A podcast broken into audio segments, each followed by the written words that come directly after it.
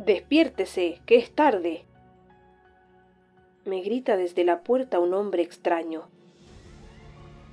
Despiértese usted, que buena falta le hace, le contesto yo. Pero el muy obstinado me sigue soñando.